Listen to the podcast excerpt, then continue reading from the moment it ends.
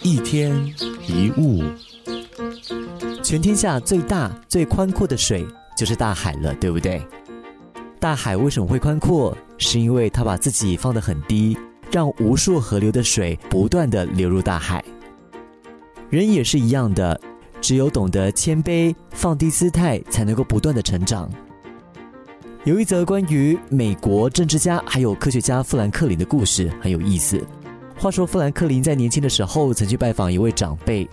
当他一脚跨入长辈的家门时，因为门框太低，他的头不小心撞到了横梁，痛得他哇哇大叫，眼冒金星。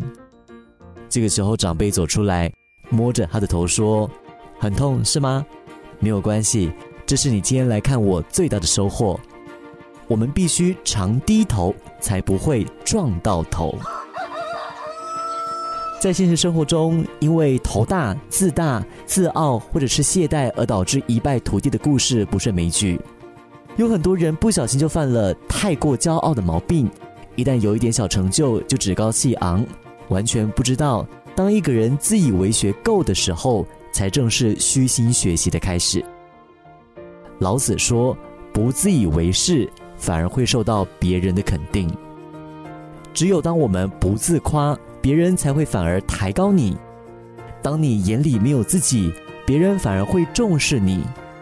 不炫耀自己的攻击，别人反而会赞赏你；不夸耀自己的才能，别人反而会尊敬你。这也是建立人际关系的要诀。只有谦逊的放低姿态，别人才会帮你提升。这也是提升学习效果的要诀。只有谦虚的放低姿势。别人的智慧才会流向你。一天一物，我们必须常低头，才不会撞到头。